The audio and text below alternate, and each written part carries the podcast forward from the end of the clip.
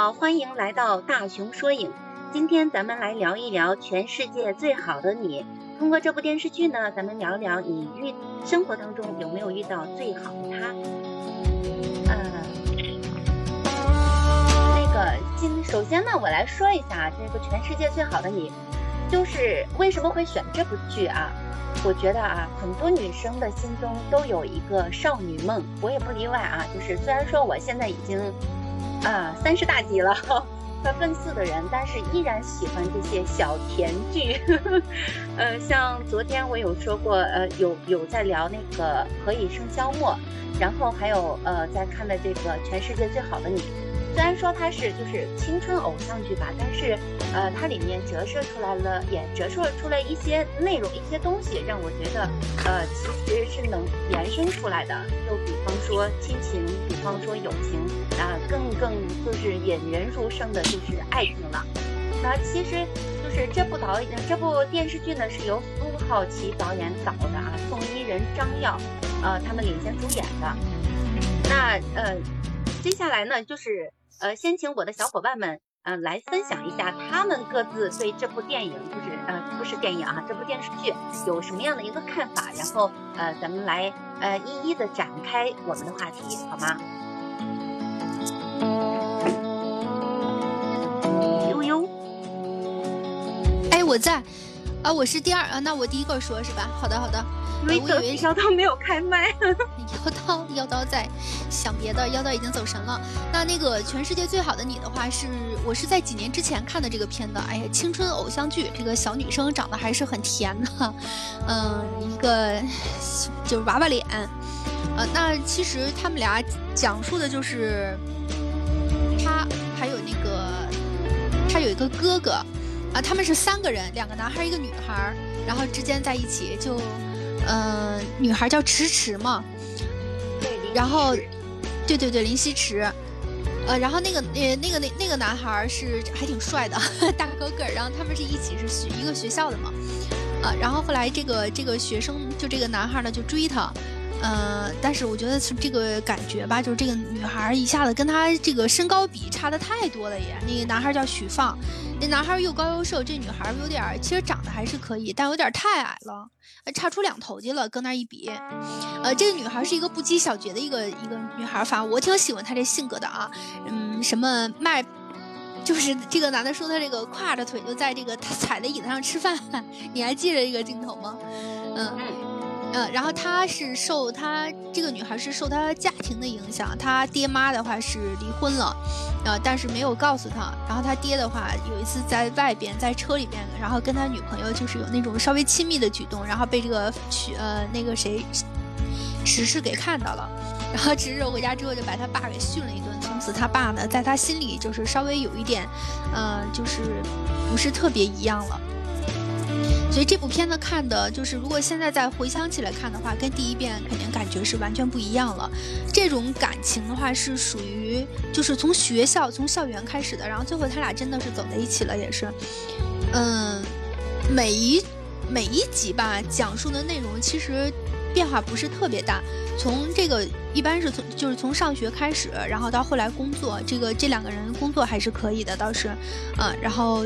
讲述的东西的话，主要就是围绕呃这个男孩怎么来帮助这个女孩，嗯，以及这个女孩家里的一些这个情况，呃，就是还是比较细的一些细节，就是我们不去管他这个这个片子没有什么过多的去去说的地方啊。然后你刚才说是有没有遇到过说就是最好的他是吧？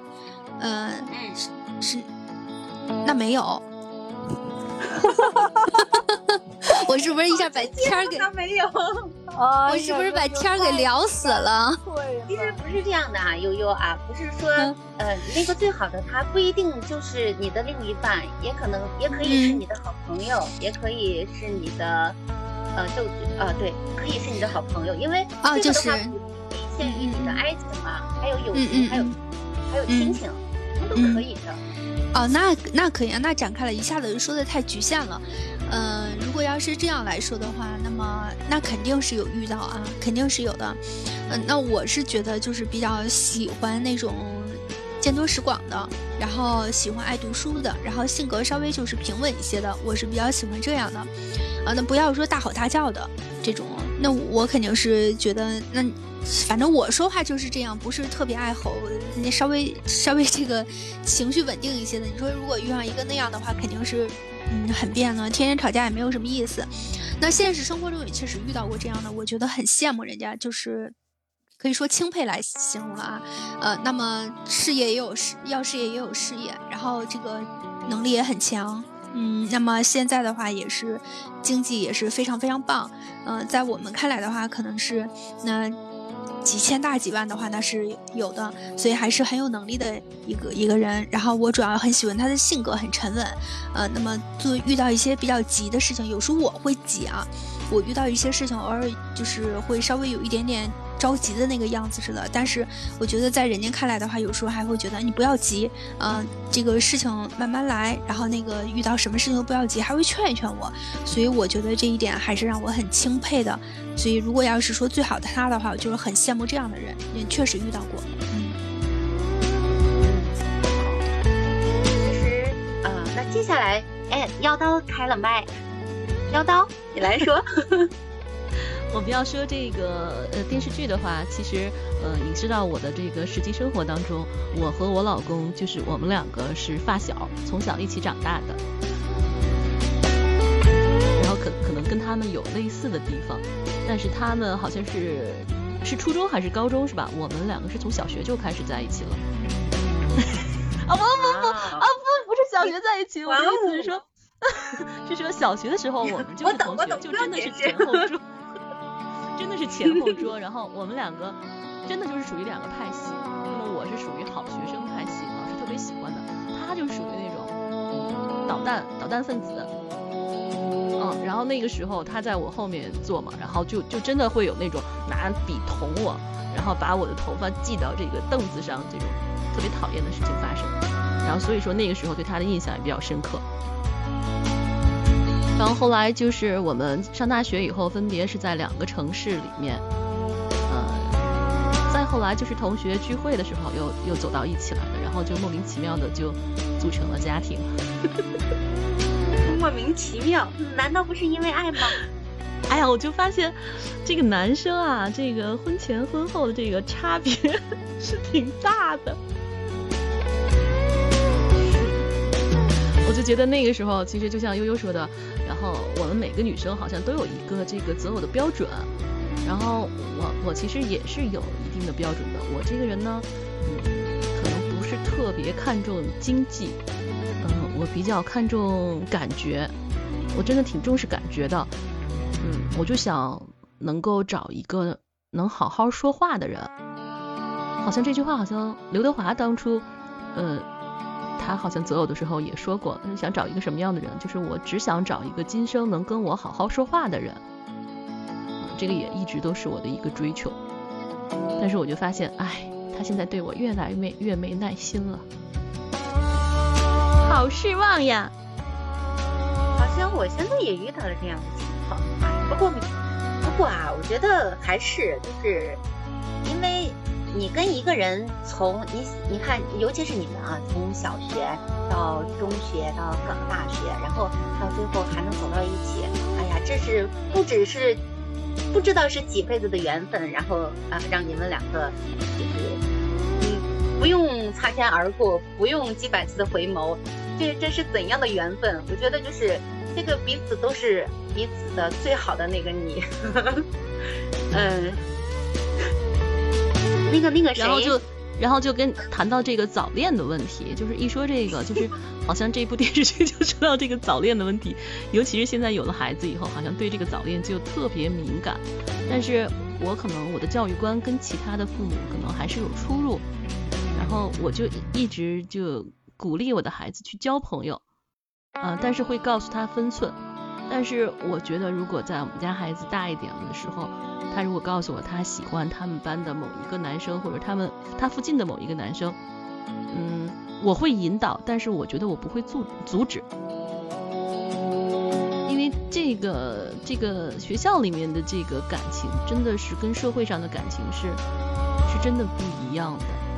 学校里面就很单纯，啊，不会考虑那么多的嗯事情，就特别单纯啊。我希望嗯孩子们能充分享受，但是呢也会告诉他要注意分寸，然后一定要把握好自己是第一，第二是一定不能影响自己后面的钱，但是不会阻止。嗯，就是我觉得哈，就是你的呃生命当中出现过的那些人，呃都可以成为你的。虽然说他们有些人是呃你生命当中的过客，但是他们都是来成就你的，不管从哪方面来说，都是。嗯，因为呃全世界那么那么多的人，为什么你跟这个人萍水相对了呢？呃，其实他都不是无缘无故的，我是这么觉得啊。呃，那接下来我想听听咸衣小姐姐，你你的看法，你的呃，你现在方便开麦吗？方便的，亲爱的。好的。好。我以为你后面还有没有声音。我就 我想着接下来时间交给你了，然后怎么不说话了呢？好嘞。全世界最好的你啊！我是看那个小说，呃，当时是因为什么呢？因为这个名字，哎，我是被这个名字吸引的。哎，对，听他说全世界最好的你，我当时猜他可能是一个言情，就是通常我们对言情的理解啊，就是男女主之间经过各各种各样的折磨曲折，最终美好的走在了一起。哎，但是啊。当我真的看进去几章，再往下看的时候，就发现，就就如同今天我们的哈哈所说的，他不仅里面有很多的亲情、家庭、友情，所以我觉得这一本还有点出乎我的意料。它并不是一个无脑的，呃，所谓的泡沫的言情文，而是一个还有点值得体味的、有深度的。所以我想，这也是为什么啊，后来。这个小说又被啊拍出来，展示在大家的面前。说实话啊，我当时是不太愿意去看那个电视剧的。原因是什么呢？就是因为我们看小说的时候，对于男主女主其实是有，哎，是我这边还是什么？怎么会有杂音？我这边吧。哦，我以为是我这里，因为我我插了那个什么 充电线，电那个手机快没电了，不好意思，就是。对我刚才是说，呃，我们每个人在看一个东西，就像我们学有声也一样。为什么有声现在，呃，发展的挺不错？呃，是因为我们的听众在看这个东西的时候，他有自己的想象空间，呃，然后他在大脑当中就形成了很多美好的画面、美好的场景。所以我是有点抗拒去看的，呃，结果后来也是很偶然，我就去看了看，因为我觉得演绎的还是，呃。挺挺挺挺好玩的，就是不管是我们对里面的友情、爱情，还是其中的家庭的这个呈现，都还是挺挺出乎我的意料的。呃，我印象最深刻的，我觉得还是里面人和人之间的关系，比如说里面的女主和她妈妈之间的关系，就是我们所说的这个爱吧，我们对爱的理解，我们总是用自己觉得。对别人最好的方式来爱对方，但恰恰是我们这种爱，可能给了别人最大的伤害。比如说，咱们这位女主的妈妈，她跟她老公已经离婚十年了，啊，但是呢，她觉得我如果能够隐瞒，可能对这个女主和她弟弟的成长是更好的。我觉得她的妈妈是爱这个两个孩子的。所以她才愿意，其实是有点委曲求全的，也是不容易的，隐瞒了十年之久啊。但是这种爱呢，尤其是在一开始的时候，对于姐弟两个人来说是不能接受的哈啊。当然，这里面其实是他弟弟也是早知道他爸妈已经离婚了哈。那我想表达的是什么呢？就是我们的这种爱，在给予的过程当中，总是站在自己的角度、自己的理解去给到对方。我们认为的最好的爱，但是，呃，我们有时候可以反过来想一想，这是不是真的对方需要的？嗯，我让他让我想到一个小故事啊，哈哈，就是我们曾经嗯说过一件什么事儿呢？就是啊，就是有有有一个很善良的女孩子，呃，她每次下班回家的时候呢，就会发现最近这一个星期家门口都放了一只死老鼠，她自己是特别害怕死老鼠的，啊，她就觉得怎么会有人这么对我啊，恶作剧啊，然后就战战兢兢的。然后他就为了揭开这个真相啊，就在那儿守着，说我到底要看看到底是怎么回事儿。结果他发现，竟然是他曾经帮过的一只小猫咪，把一只死老鼠放在他的家门口啊。那个时候他就释然了哈。当然，我们反过头来看这个故事，那只猫它其实是在表达它的爱，表达他，他把他认为最天底下最好的食物送给了。曾经帮助他喂食他的，呃，因为他是个流浪猫嘛，那个善良的女孩子。但是对于这个女孩子而言，恰恰是送给了她一份她特别不喜欢的礼物，因为她最讨厌的就是老鼠。虽然这个故事有点夸张，但是我觉得还挺形象的。比如在这个故事里面，呃，他的爸爸妈妈对孩子的爱，我觉得可能恰恰。不一定起到很好的作用。虽然最后女主也原谅他啊，就是也也接纳了吧，或者说接受了吧。但我觉得对他的成长来说，可能还是一个伤疤，就是他的家庭，就是呃，哈哈刚才提到的，就是，我们所说的亲情吧。嗯，因为我们通常会说，爸爸妈妈对孩子的爱是最是怎么说呢？是最不顾一切的。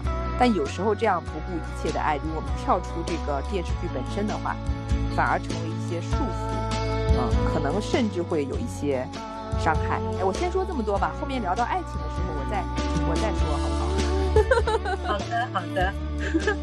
其实就是刚刚贤一说的这么这些啊，嗯，我有想补充的几点啊。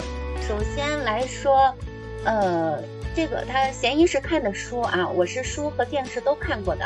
其实电视剧对书的改编还挺大的，就是，呃，像许放在剧里面，他是一个呃射击运动员，呃，在书里面他其实是国防生，呃，然后那个林希池呢，在这里面在剧里面，嗯，他是，就是他爸妈是离婚的，但是在书里面他其实是被抱养的孩子，嗯，他就是咱们跳出书来看剧啊，就像刚刚贤英说的。就是父母他们已经离婚了十年，辛辛苦苦隐瞒两个孩子。其实林夕耿的话，呃，就是林夕池的弟弟啊，在剧 在书里面他其实是个妹妹，呃，但是那个就是林夕，可能相对于林夕池来说，就是有点比他更要沉稳一些，懂事的要早一点。他其实老早就知道，呃，父母已经离婚了。但是像林林夕池的话，他是一直不知道，然后有时候甚至觉我觉得啊，他可能是逃避知道这件事情。他其实内心当中已经猜到了，只不过他不想去面对，他不想去面对，他其实是在逃避的。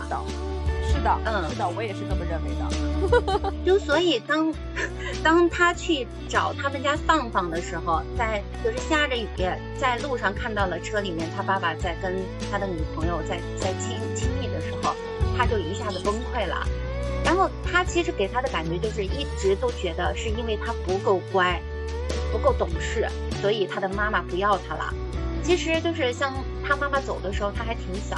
那就是说到这里的话，我就觉得就是能呃跳出电视剧延伸出来一个婚姻观的问题。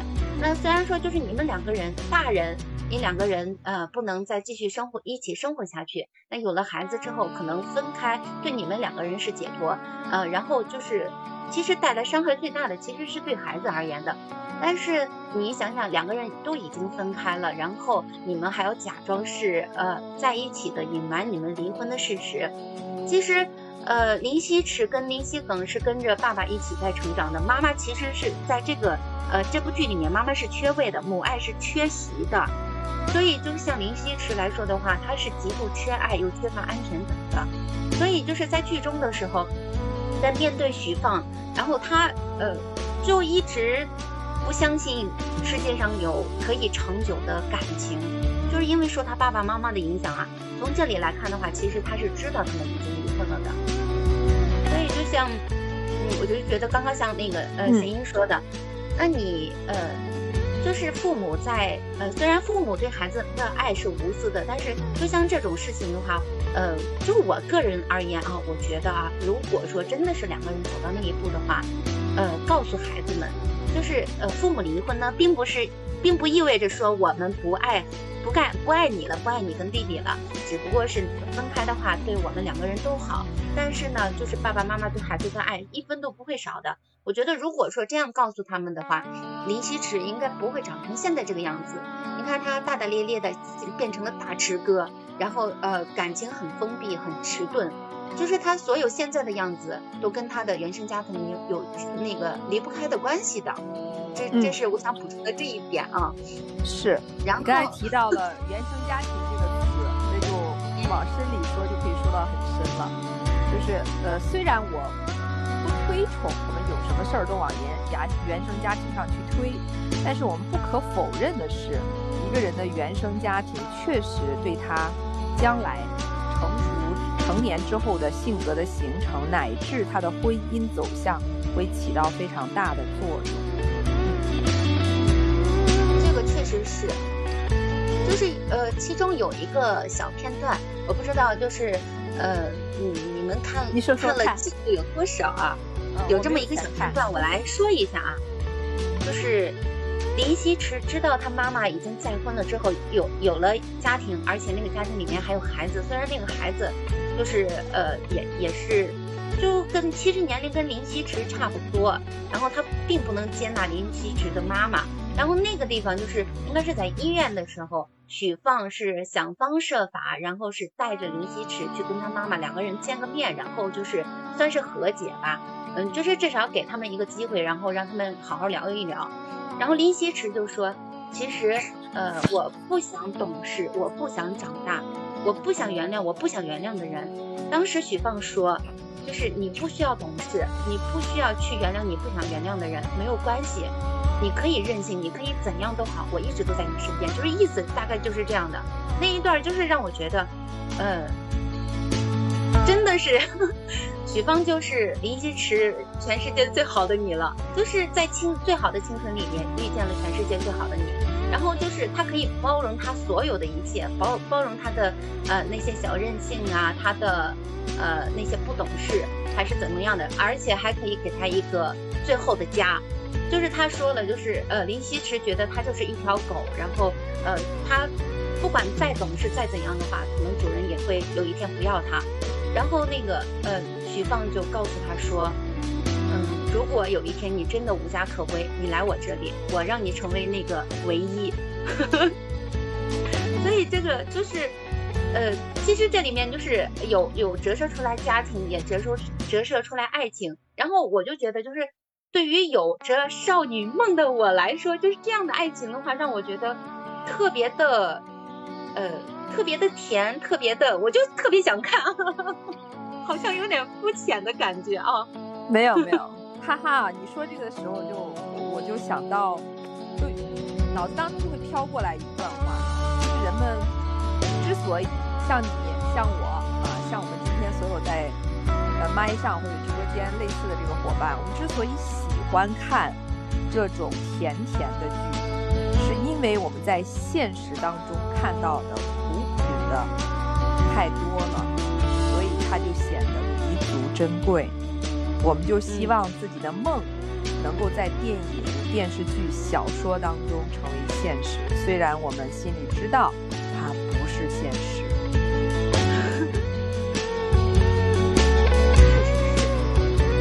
那就像呃就是我。刚刚不是说的那一个场景吗？另外一个场景其实是这样的，就是林希池在知道他的妈妈已经再婚之后，他躲起来了，让所有的人都找不到他。当时的当时的时候，就是许芳要去训练，其实他可能觉得就是呃，他要被遗弃了，妈妈不要他了，然后许芳也走了，然后在许芳得到知道他呃爸爸找不到他，哥哥弟弟也找不到他的时候，他就是呃就让。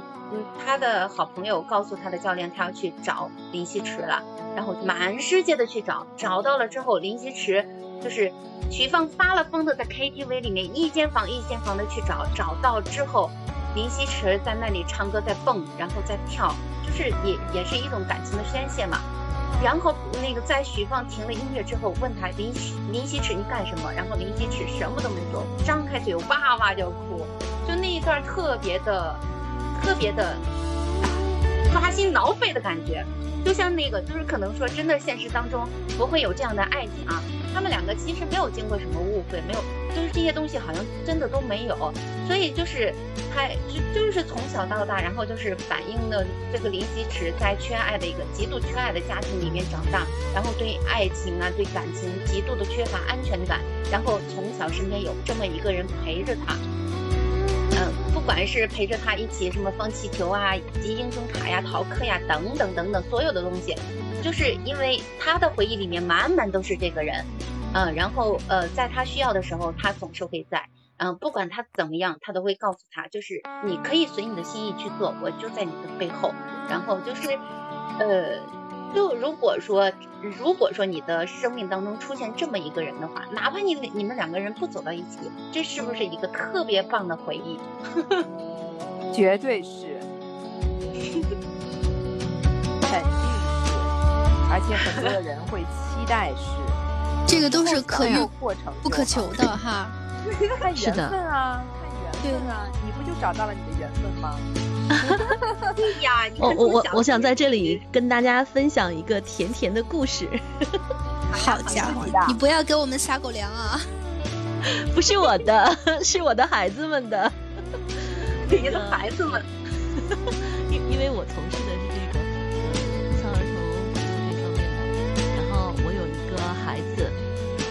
习惯称呼他们为孩子啊，他是嗯在十十三。没有，大概是十六岁左右，呃，遇到了一个很热心的志愿者。那时候志愿者是大学生，大大一的新生，比他呢就是大三岁。那是他们俩第一次见面。我的这个孩子呢，她是一个，嗯，需要坐轮椅的一个女孩。嗯，虽然肢体上面有残疾，但是这个孩子特别特别上进，特别特别聪明。那个时候他就是在淘宝做客服，在凡客卖衬衫，就是很自强的一个孩子。那个时候他们两个是在这一次志愿服务当中认识了，然后两个人一见钟情。然后这个男孩呢，他也是我们本地的，大学四年，然后几乎每周都会来看这个女孩，坚持了四年。然后大学毕业了，这个男孩就提出来要娶这个女孩，并且这个女孩那个时候也就二十岁了，可以结婚了。等了这个女孩，但是，嗯，男孩是一个健全人，就是什么都，嗯，包括身份也好或者什么，就就就是一个很正常的人。而这个女孩她是一个残疾人，这个男孩家里是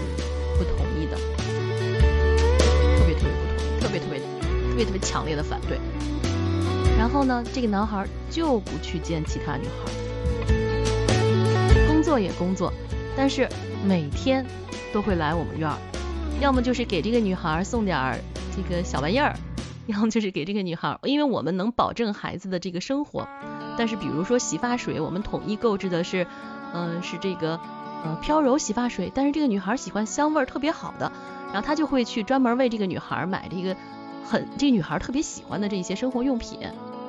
就这么宠着，两个人持续了八年时间，一直到这个男孩的父母松了口，然后他们两个就真的结婚在一起了，并且这个女孩 真的是，因为他们面对的和其他正常的男女还真是不一样，因为这个女孩她首先她的生活就没有办法自理，她是完全需要这个男孩来帮助她的。啊他自己除了这个穿衣吃饭，嗯，可以自就是手部动作是没有问题的，但是他真的上厕所，他换衣服穿衣服，他还是需要另外一个人来帮助他的，他自己是完成不了的。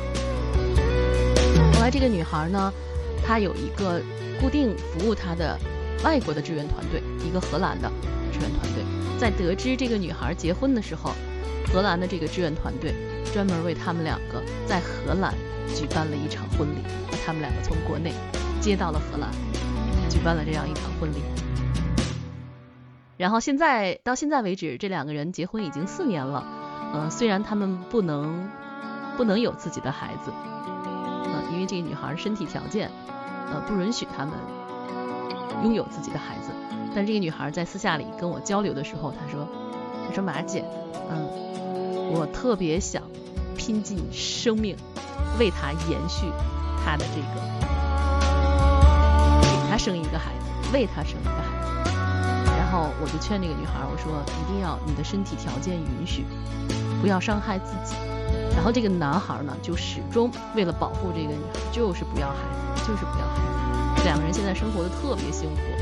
然后女孩呢，就是呃在做这个画师，就就是在电脑上给人家画这个插画，在做在家里面做画师。然后这男孩呢，也是在外面找了一份工作。两个人有一套小小的房子，也不大，嗯，也就是五六十平米。我们也去看过。哎，两个人真的特别幸福，特别幸福，就是撒把狗粮给大家。我觉得这就算真爱了吧？但是到现在为止，我真的觉得他们俩不算真爱呀。对啊，他们就从十五六岁的年纪，十六岁的年纪，男孩这个十九，女孩十六开始，然后一直到最后走到一起。这绝对是真爱呀！都太震撼了。就是你，你说到这里哈，他们这甜甜的恋爱啊，这种甜甜的爱情，呃，让我想到谁呀？其实让我想到了剧中的何立阳跟林林夕梗。嗯，何立阳，呃，他其实酷酷的，然后从小到大一直都是别人家的孩子，就是懂事的孩子当久了吧，就会觉得很辛苦，所以就是他的叛逆。可能来的比较晚，因为他的妈妈是他高中的老师嘛，数学老师，对他要求特别严格。然后呢，就是他上了大学之后就开始叛逆了，开始选择做自己，呃，然后呃骑摩托车去赛车，然后呃就是特别不小心的是摔断了双腿。然后这个时候这个林夕梗。嗯，其实，在在这之前呢，啊，就是还有一段是他帮助林夕梗，因为他两个在呃打游戏的时候认识的。像何丽阳是一个乖乖女，然后呃一直从小到大都是学霸，然后上了大学之后不去逃课、打游戏、赛车等等，所有叛逆的事情都在做了。然后他跟林夕耿相识呢，就是在打游戏的时候，林夕耿是个高考生，然后他就是。呃，在跟他打游戏的时候，就有一点点，有一点点的不服气，然后何立阳鼓励他，然后把他的学霸笔记也借给他呀，等等的啊。然后林夕等成功的考上了他的大学，然后就一直在追着何立阳在跑，然后在一次何立阳赛车的时候不小心摔断了双腿，然后这个林林夕耿就一直在陪着他照顾他，就因为那个林夕。我想想想，何立阳啊，他是在大四的时候，应该是快毕业的时候摔断的腿，他就是一直在床上瘫着很长很长的时间，就他一直没有告诉他的妈妈，那只有林夕梗一个人在陪着他。就像这种啊，其实我想说的是，患难见真情吧。像这种感情，可能真的是，就是不管你是怎么样子，呃，怎么个样子，你就是你。呃，就像那个《何以笙箫默》里面的，就是，呃，谁都不重要，就是你怎么样，呃，你懒散也好，调皮也好，赖皮也好，等等，那都没有关系，只是因为你是赵默笙。然后在那个林夕梗的眼里来说，就是不管你变成怎么样，哪怕你变残废了，只要你是何立阳，然后你就就是我要我要的那个人。其实他们两个的话。就是跟跟刚刚叨叨分享的这个有一点点的不同之处吧，我觉得他们也是真爱，真的是真爱，然后也是也算是一对比较甜的吧。然后我在等一个人长大，也是，我就觉得这句话一下子就戳中人了，就戳中你的内心，然后让你啊，就 觉得，嗯，终于迎来了甜甜的爱情啊！你是不是被感动死了？这个片子？呃，对。就是，就看到稀里哗啦嘛。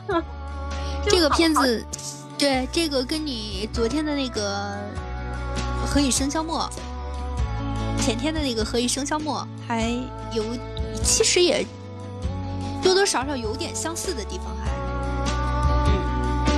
都是挺感人的。爱情的，然后都是遇到了一个比较好的男生，所以挺让挺让人哎。我以为你啊要问他，那这两个你更喜欢哪个呢？对呀、哈哈哈哈回答我们这两个你更喜欢哪一个呢？没有没有更喜欢，我都喜欢。呃，我这么说啊，何以笙箫默》呃就是《何以笙箫默》这本书跟这部剧，我每年必刷一遍，每年必刷的。然后像《全世界最好的你》这部剧呢，是二零二零年上映的，嗯、我到现在应该看了有两三遍了吧。就是像这种剧，我在剧荒的时候，我可能说不会去追特别热的剧，然后我会我会去找以前的老片子来看，就是就是我看过的片子来看。我是觉得就是我这个人可能有点念旧啊，嗯就像那个就是自从我第一次看过《何以笙箫默》之后，我就呃反正每年都看至少一遍，每年至少看一遍的这种。然后就像那个九五版的《射雕》呃那个《神雕侠侣》，我看了真的是不知道有多少遍了。还有那个对《神雕侠侣》是看的最多的，就特别念旧的一个人。那你是真的那个什么念旧？像好多这个影视的话，我们基本上就看一圈儿或者看两圈儿行了。你是每年都要看，嗯，所以这两个其实《何以笙箫默》和这个这个片子的话，它讲述针对的年龄段是不太一样的哈。《何以笙箫默》要更稍微成熟一点的这个年轻人，那这个基本上你看这个男主和女主就是非常年轻的样子，一看就是学生啊。嗯，所以他们他们的感情也很纯洁，尤其是这个女孩脾气还是挺任性的，我感觉。好的时候很好，不好的时候又有点这个大大吵大闹的似的。像他那个知道之后，知道这个事情之后呢，然后去这个 KTV 去唱歌去，然后这个男主去，呃，一个房间一个房间的去找他，这一点确实我也看到了，然后挺。挺不容易，也挺感动的。然后最后这个女孩其实就是因为说她爸爸妈妈离婚了之后，然后她结果受到了打击，嗯，所以可是那现在其实又引申出了一个问题：假如说爸爸妈妈离婚了之后，到底要不要告诉孩子？这个问题其实真的是值得探讨的，因为这个故事它针对这个问题的话，给这个孩子造成了伤害，而且有很长一段时间这个孩子有点缓不过来，这个女主，所以你说到底要不要告诉是好呢？哎呀，这个确实是个问题。告诉有告诉的，就是各有利弊吧。我觉得这件事儿，对，你像电视里边，他更多的是这个女孩知道了之后，因为这个压的时间有点长，她知道了之后，她一下子接受不了，然后她就要找地方去发泄一下，呃，那么就去唱歌了，然后去 KTV 去闹去了，就这样了。呃，其实本来她的性格，嗯我插一句啊，就是嗯。呃，林夕驰是因为他一直在为呃让他父母和好，然后他其实一直在做努力的，他一直在努力，就包括嗯。他、呃把自己的微信名改成他爸爸的，然后跟他妈妈聊天，然后就是嗯。其实他爸妈都知道，一开始的时候我真的不知道他俩已经离婚了，然后到那个的时候我才知道，哦，原来这两个人是离了婚的。因为林夕驰一直就是觉得他们没有离婚，可能就是潜意识里边在抗拒这个事情，然后他嗯。一直在努力想要撮合他们两个，结果对那么的残酷，所以他接受不了，一下子就是，就好像他那个泡泡，就是他那个幻想的泡泡，就一下子被戳破了，然后就是让的。他，就一下子，哎呀，就是就那种感觉的，就一下子接受不了，就崩溃了。没有准备，他也没有准备，然后去接受这个事实，嗯，所以还是说明他内心有点脆弱的啊。这个是男孩和女孩他在接受这件事情上的这个程度不一样。你看他的弟弟，嗯，那么就我感觉对接受这个他爸妈离婚这件事情，也可能知道稍微早一点，但就没有他这么情绪激动似的。对，所以说还就可能嗯孩子的内心更加的脆弱一些吧，然后更加的感性。对，就是他爸妈也是怕他说，呃，有这方面顾虑嘛。然后他那会儿因为还在上学嘛，所以就没有去告诉他，嗯、就就这样，然后他是在见到他爸爸在车里边跟一个女的，就是有这种亲密举动的时候，他一下子也跳起来了，就跟他爸爸就大吼大叫了，啊、是这这样一个状态。其实这个故事描写的还是就是一个青春，哎，校园剧，是这样这样来理解。高中，嗯所以是青梅竹马，相爱相杀，从校园到婚纱。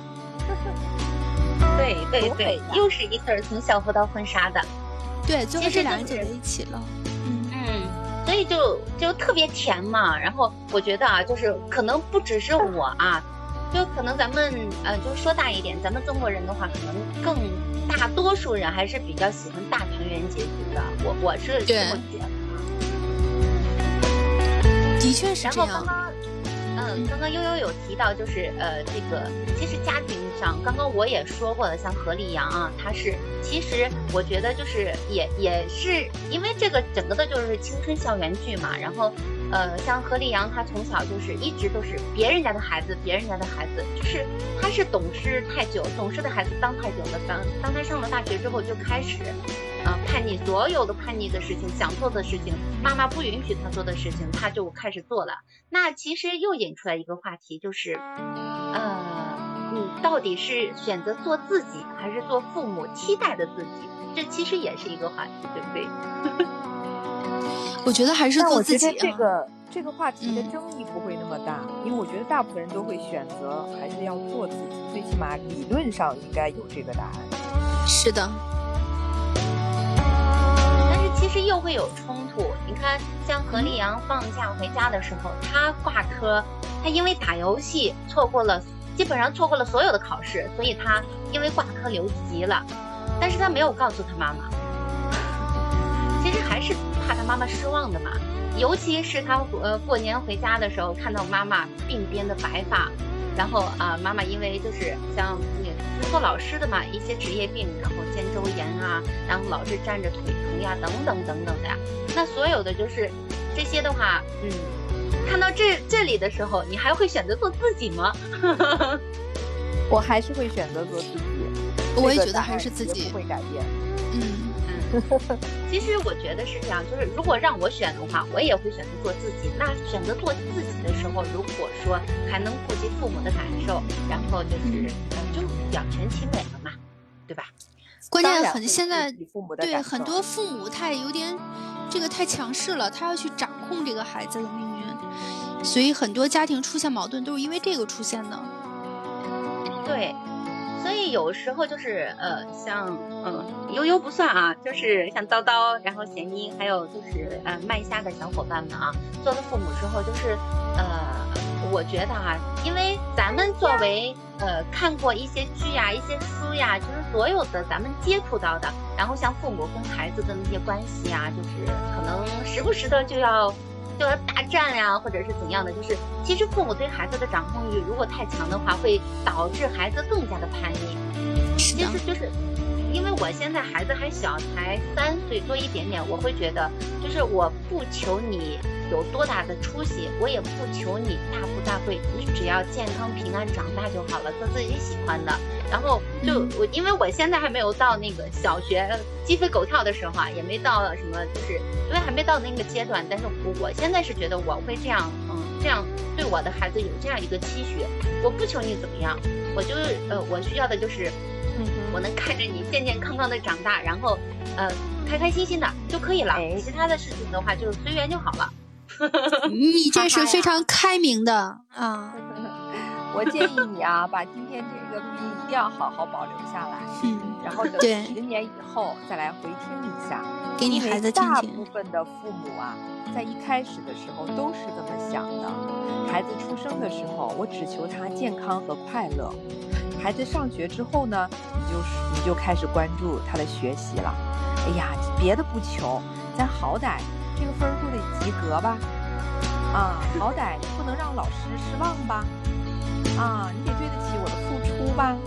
再慢慢长大，又开始了越来越多的期待，越来越多的需求，然后就在想，哎呀，当年我没有实现的梦想，我的孩子可以帮我实现啊。所以，父母呀也是发生变化的，所以十年以后啊，咱们回头再看啊。好呀，好呀。嗯，其实是这样啊，就是像我啊，就是我父母对我就还基本上算是放养的那种状态啊。就我我可能从小就比较懂事，然后就哎呃上学我跟你类似管哎，我父母对我，就真的啥都不用管的，然后就长成了这个样子。但是我并不是因为我懂事，我的爸爸妈妈才放养，我这么认为啊，嗯，是因为我爸妈他的那种养育风格，就是还蛮尊重我的选择的，就不会特别的干预，哪怕他的想法跟我最后做的选择是排斥的，他还是蛮尊重我的，所以这一点上我就特别感谢我的爸爸妈妈。对，也并不是所有的父母都能做得到的。是。我就记得我在初中的时候吧，我爸我爸爸就当时我学音乐啊，呃，我爸就觉得你哪怕你多考几分，哪怕你多考一分，我可能就少花一些钱，因为上高中还是要花钱的嘛。如果上不了榜的话，呃，还要交什么，反正花的钱好像也挺多的。我爸爸就这么跟我说，他那个时候是限制过我的，但是吧，到后来的时候，就是随着我自己的发展啊，就随着他们就是跟，他们就是整天是有自己的事情要忙，对于好多外界的信息的话，他们不是那么的懂，所以他们就开始就告诉我说，你想干什么你就去干，然后你跟我们说的话，我们也不懂，也不能给你做一个什么参考，你觉得对的你就去做就好了。然后后来就发展成这样了，就是基本上算是也算是。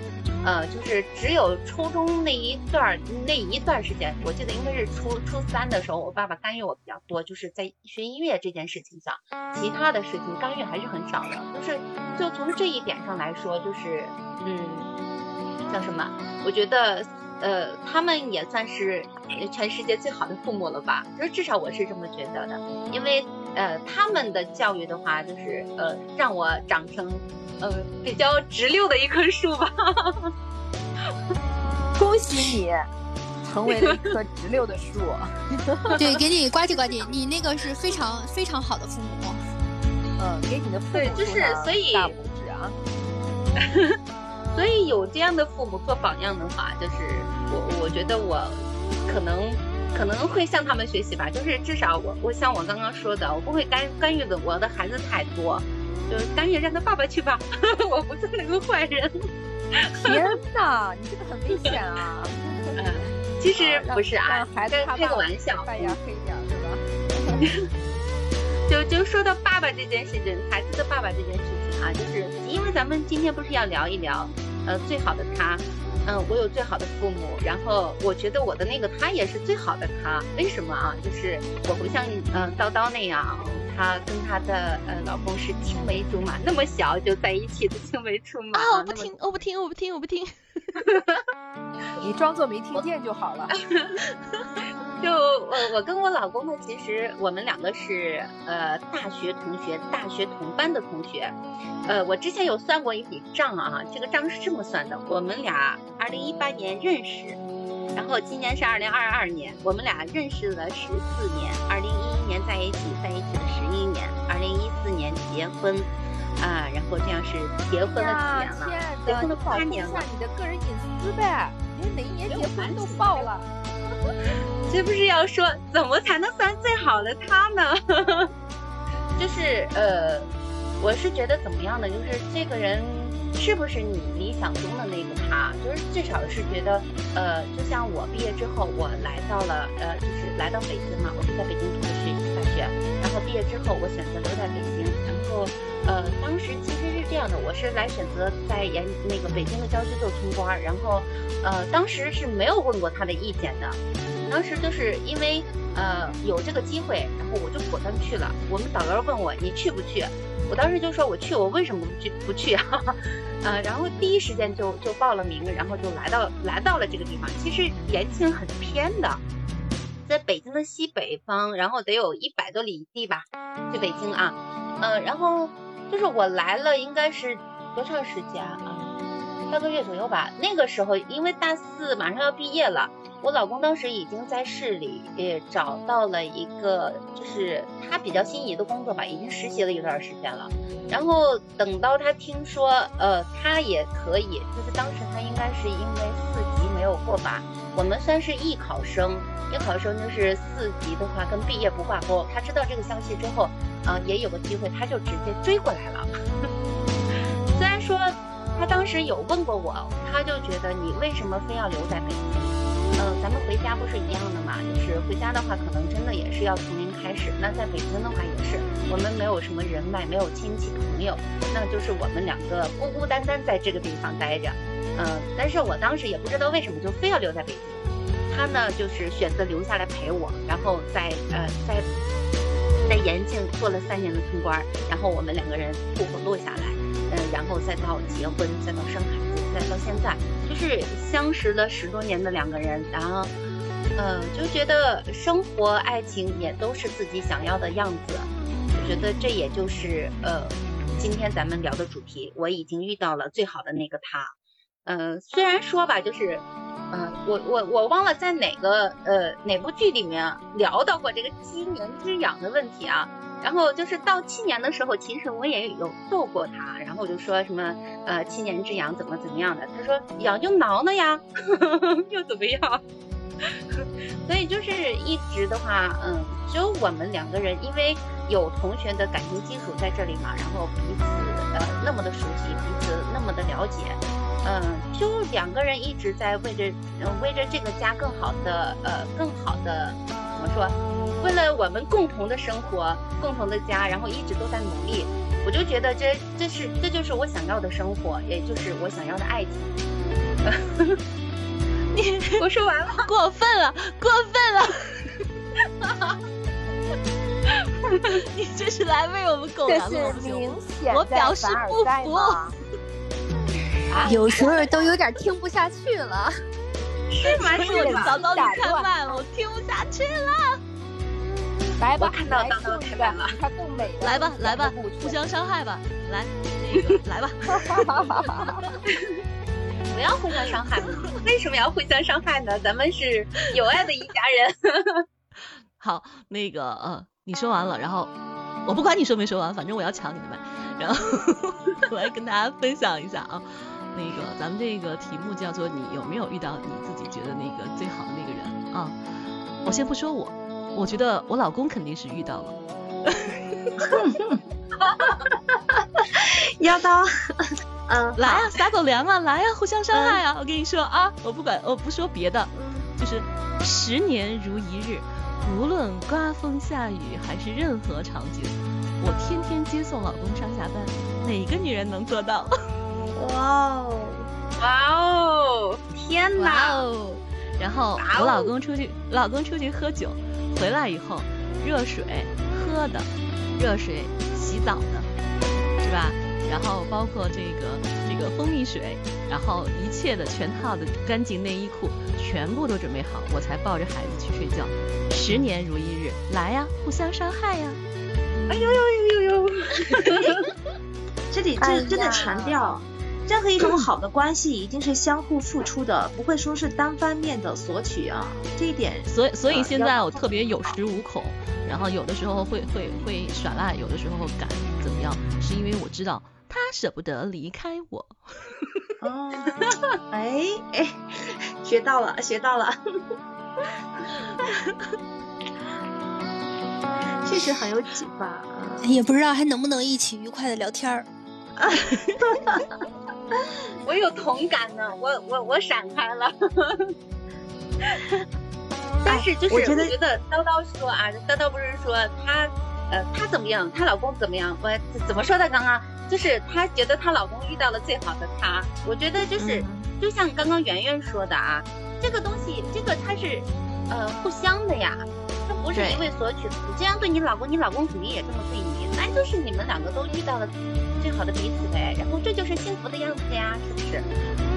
你看，任何两个人的话呢，其实他都是在寻找一种磨合，就人都不是十全十美的，但是两个呃不完美的人碰到一起，你们能找到一种适合双方的相处模式啊，然后能够你们就变成一个完美的呃完完美一个完完美的我们，对不对？哎，然后长久愉快的玩耍下去，这就是幸福的样子。对呀，对呀，就是幸福的样子。我有个想法，我觉得可以把刚才那些甜甜的故事写下来。哎呀，我们又学有声又做播客的，我们可以把小说写完之后版权登记一下，我们一起演播，然后我们还可以把它演出来，拍成小电影。哎呀，多美！永远的这个景象都可以留下来。赶紧写啊！刚才讲故事那些人去写。对啊，给很多在爱情当中痛苦和迷茫中的人一很多的启示，对不对？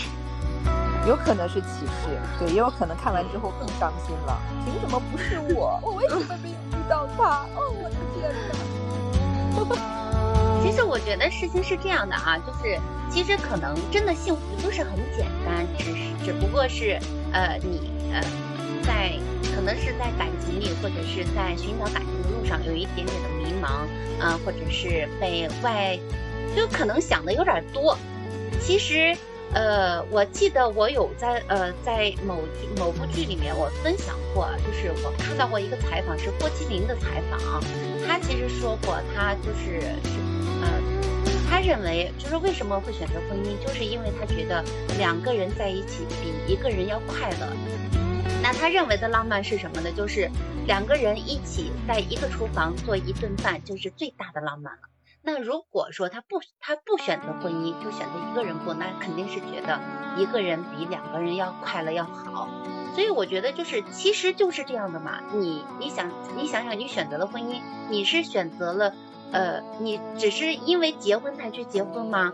只是因为年龄到了才去结婚吗？其实我觉得呃，更多的不是这个样子，只是你你觉得两个人在一起比一个人在一起要要过得更快乐才是。我觉得那样才是呃生活该有的样子，婚姻该有的样子。我觉得就是互补吧，因为你看我跟我老公，我们两个真的是各个地方都是互补。就是你看脾气性格来说，我属于外向，他就属于木头疙瘩。然后呢，我不会做饭，然后他做饭特别好吃，然后他不会开车。然后，但是我开车呀，我可以接送他呀。然后，嗯，就是他身体特别好，然后我身体不是很好，反正就是各个地方都是，嗯，他强我弱，然后有的时候是我强他弱，是这个样子相处下来，你觉得还好，还好。有一种可能是你们认识之前就是这个样子的，还有一种可能是你们相识之后慢慢进化出来的。因为你会开车，所以你老公就觉得我也不用去学开车了，然后这种方式也蛮享受的。其实我以前做姑娘的时候，我爸我妈的饭都是我做的，但是我不知道为什么我结婚以后，我居然连打火都不会了，我都不知道该怎么开工。你选择了不会做饭，真的是这样，我觉得我这个功能退化掉了，没有了，退化了。挺好，也许就是你主动的退化，关键你沉得住气好吗？要到，你沉得住气，你就是就是不做，他就做了。哦，是这样吗？哎，人家说那个什么撒娇的女人最好命是吧？我这人没别的能耐，就是就会撒娇。我 懂了，所以你命好，就是会这一招。我觉得我自从学了有声以后。普通话也变标准了，声音也好听了，情商也高了。嗯，哇，这是喜马的广告时间吗？哇，你是喜马安排进来的打广告的吗？卧底啊！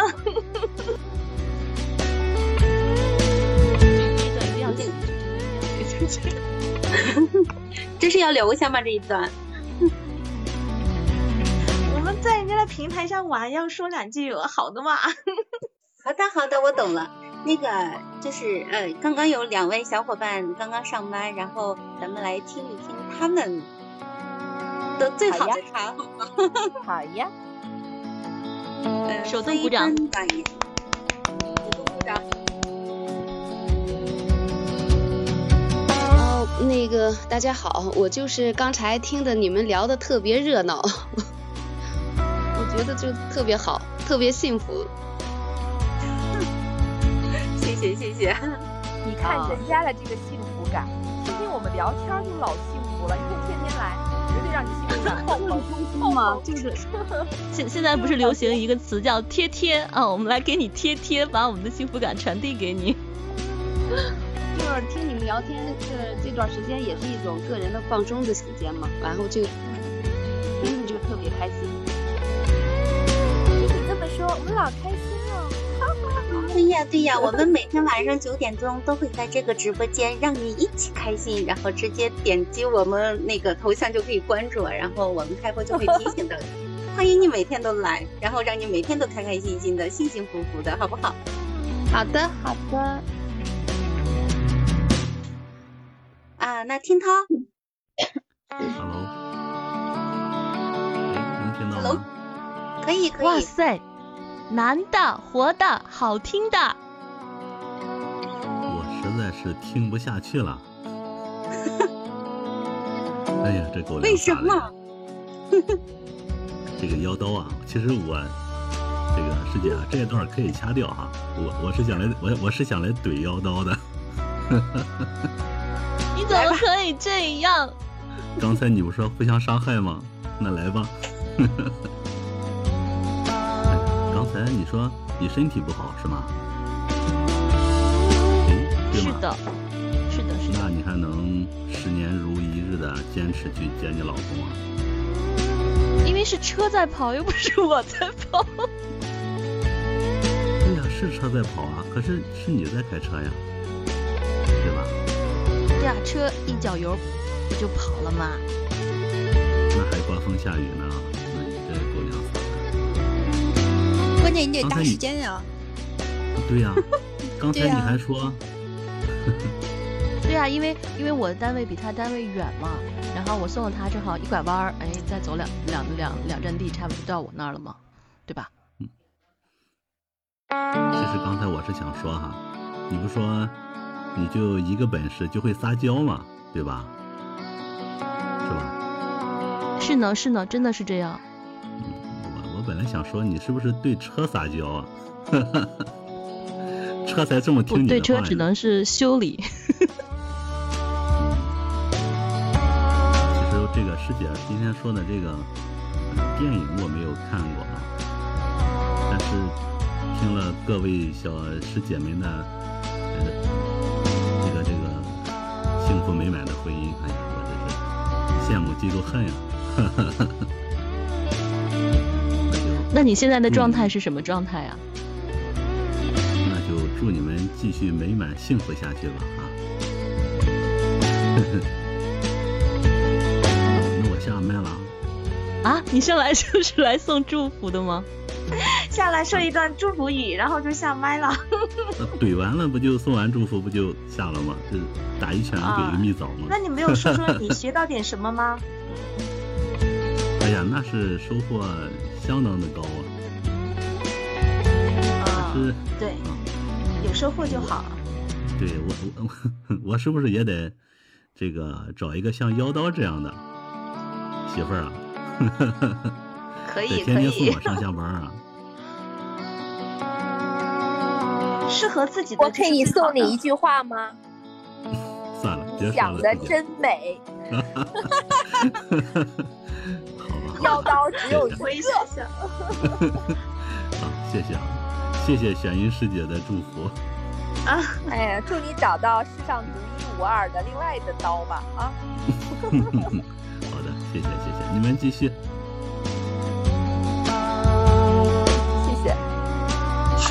感谢听涛上来送了一波祝福啊！浓浓的羡慕嫉妒恨。嗯，对，浓浓的羡慕嫉妒恨，确实是。呃，其实我觉得是这样啊，就是不管是呃，就是在生活当中，不管是你遇到呃你的亲情也好，友情也好，爱情也好啊，其实遇到的那个人，可能真的就是对你来说就是独一无二的，可能在别人眼中他并不是一定，并不一定是最好的，嗯、并不一定是呃那么那么那么的好，但是在你眼里他就是最好的呀。这个这个最好的真的是只是对自己而言，然后呃遇到了那个对的人，遇到了那个呃就是那个最好的他，你就把握住了，然后两个人幸福下去就好了。其实友情也是这样，你可能说不，并不是说每天都要呃在一起，嗯，但是你有有点什么事情的时候，你一个电话过去，然后嗯，就不不不问情由，不问理由，就是要支持你，就是要挺着你的那种人，就是这样的。其实我觉得这样的友情的话，也是弥足珍贵的。然后就像呃也说咱们的家庭的话，就是呃你的父母可能，你的父母，我的父母可能真的并不一定是呃那么的完美，他们可能也会吵架，嗯，他们可能也是曾经对你啊。就比如说我小时候也挨过打呀，那又算什么呢？但是他们的爱是呃这个世界上最最最最珍贵的，所以呢，就是呃遇到了那个最好的他，就是咱们这辈子最大的福气，我觉得是这个样子啊。呃，那感谢今天的小耳朵们来到啊大熊说影的直播间，然后喜欢我们的节目的话，就请呃点点关注，然后点点分享，然后也可以在我们的专辑下面留言。嗯，还有我们每天晚上九点钟呢，就会在这里相约，每天一部剧，每天一部电影，然后分享我们的快乐给你，让你跟我们一起快乐，一起幸福。好，那今天的节目就到这里啦，要跟大家说再见啦，拜拜。好，大家再见，开心开心，拜拜。哎呀，拜拜拜拜。退出直播间之前，可以给我们鼓鼓掌啊，关注一下线上的主播，对不对？可以点我们的头像拍一拍。对，直接。我闺女困了，要睡觉了，我走了。欢送哈哈小姐姐，关注一波，关注一波，然后鼓掌鼓起来。起来啊！你直接往我脸上呼两巴掌，然后掌声就来了。对，点头像关注一下主播也是可以的。啊，我的掌声送完啦！每天每天晚上九点啊，对，继续送。来，我也删起来。送了送了啊，麦上的人都删一听听涛，其实我我我我，首先谢谢你给我们送的这个祝福，尤其是对我个人送的祝福，我特别感谢你。但是呢，就是其实呃你呃就是你看到的，我今天说的可能大部分是我的付出，但其实呃首先这个男人值得我付出，我才会去付出。这么跟你说，你可能理解吧？故事只讲了一半儿。哎呀呀！对呀，因为我要我要我要怼哈哈呀，然后哈哈再说啊，我就要所以呀，就是你你首先，我觉得这个东西就是以人心换人心嘛，就是你你要想嗯得到别人的善待，就是你你你要先善待别人，可能这个样子慢慢慢慢的就就两个人就会越来越有默契了。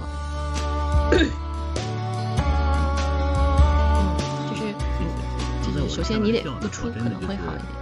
上来送祝福的。啊，我都不敢说话了，你知道吗？一上来说怼我，我就立马关麦了，吓死宝宝了。开玩笑的，在哈哈师姐的这个直播间，我能做那样的事情吗？加引号的，加引号的。哎，我们要走。嗯。祝你早一天遇到那个独一无二的，是全世界最好的他。现在还是单身状态吗？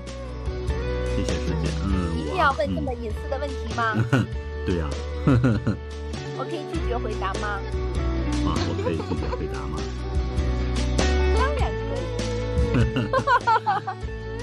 哎，其实我们有的时候也挺羡羡慕单身的这个状态。刚才听妖刀那么说，你说羡慕我吗？想撩谁就撩谁。我也可以，但是我知道适可而止。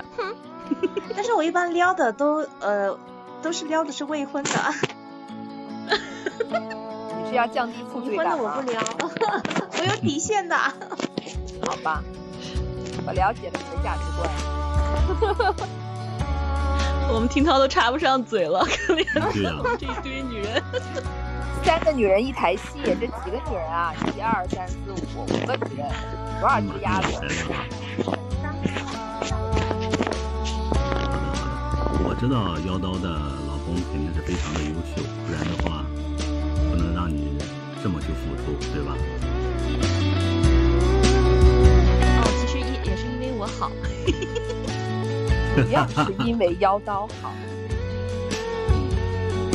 对，那是必须的。我们当着他的面一定会这么说的。嗯。我现在突然想唱一首歌，感恩来吧，唱吧。感谢有你。这是一首歌吗？这是一句歌好吗？所以我就说这个，我教育我们家姑娘也是这样。我说，呃，你交朋友啊，咱不看对方什么有没有钱呐，有没有什么地位啊，咱们不看这些，咱们看什么呢？就要看这个人的本质，他是否善良。我就这么教我们家姑娘的。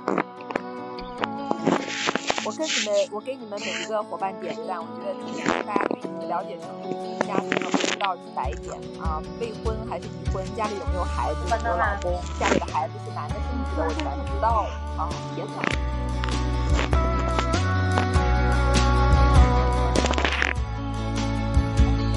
哎，哈哈，刚才不是说我们已经结束了吗？所以我们要继续的干嘛？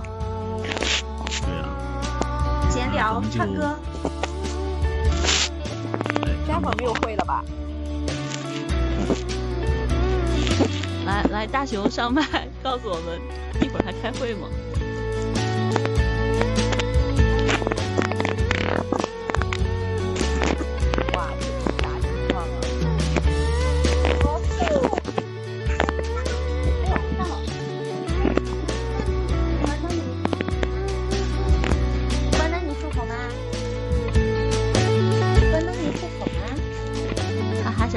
在哄孩子。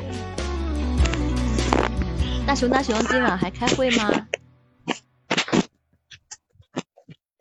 等一下啊，做一件事儿。谁那儿的麦呀？应应该是哈哈的，他的手机应该在床上，然后正在被摩擦。给他给他给他停关一下声音。